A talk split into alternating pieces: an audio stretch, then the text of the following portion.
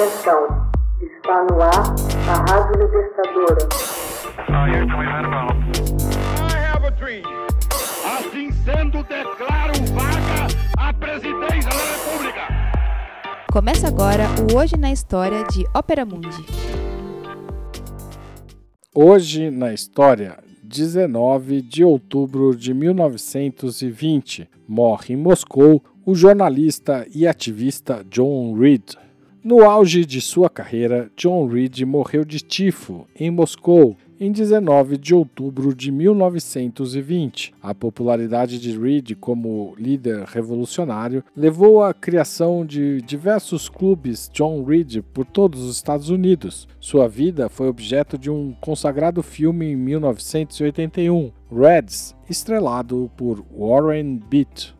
Jornalista norte-americano e poeta aventureiro, a vida pitoresca do escritor revolucionário John Reed terminou na Rússia, mas ele se tornou um herói para uma geração de intelectuais de esquerda. Reed foi amigo íntimo de Lenin e testemunha ocular da Revolução de Outubro de 1917. Registrou os históricos acontecimentos no seu famoso livro Os Dez Dias que Abalaram o Mundo, publicado em 1920. John Reed está enterrado hoje com outros heróis bolcheviques ao lado dos muros do Kremlin. John Silas Reed nasceu em Portland, Oregon, em 1887, numa família de posses e socialmente ativa. No colégio, juntou-se à equipe de natação e ao grupo de teatro. Após graduar-se em Harvard em 1910, viajou pela Europa.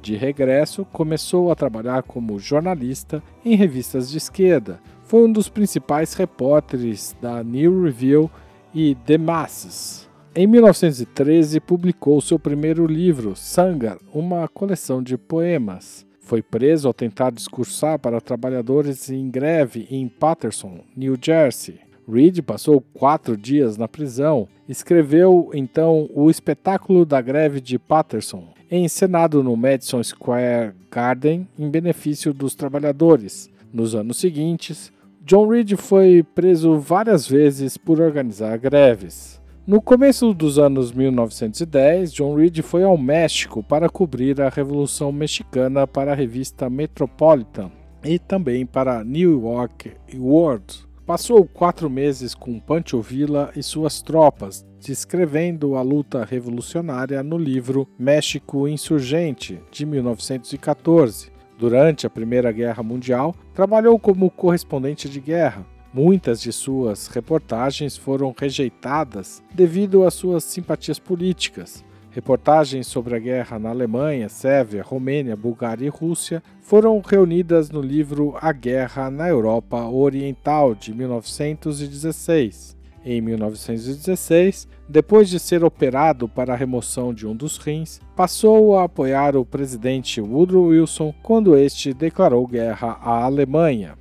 Reed foi um dos repórteres mais bem pagos dos Estados Unidos, mas sua ideia de viajar à Rússia para cobrir a Revolução foi recebida com o pé atrás. Conseguiu, no entanto, a concordância da revista The Masses e viajou a São Petersburgo. Reuniu-se diversas vezes com Lenin, a quem mostrou os originais de Dez Dias que Abalaram o Mundo. Planejou sair da Rússia pela Letônia, mas era impossível atravessar o terreno entre os frontes do Exército Branco e o Exército Vermelho, de modo que teve de fazê-lo pela Finlândia, tentando utilizar a tradicional rota bolchevique. Contudo, a aventura terminou em Turku a bordo de um navio. Foi julgado e preso por contrabando. Libertado em junho, voltou a São Petersburgo através da Estônia. Os três meses em Turku o debilitaram mental e fisicamente. Em Moscou, foi eleito para o comitê executivo do Comintern. Seu livro foca um momento crucial da história soviética, quando Lenin impressiona os bolcheviques a tomar o poder. Operários, camponeses, soldados e marinheiros assaltam o Palácio de Inverno. Trotsky anuncia a derrocada do governo provisório e forças contra-revolucionárias ameaçam Moscou. Reed relata conversas e discussões, detalha as maquinações políticas e especula sobre motivos pessoais. Nos Estados Unidos, antes de escrever o livro, colaborou em 1919 com A Voz do Trabalho, editada pela The New Communist, e participou em Chicago do Congresso do Partido Socialista da América, tornando-se líder da facção Partido Comunista do Trabalho. Hoje na história, texto original Max Altman, locução Haroldo Cerávulo, gravação Michele Coelho, edição Laila Manoeli. Você já fez uma assinatura solidária de Opera Mundi?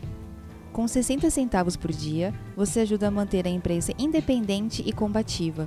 Acesse www.operamundi.com.br/apoio.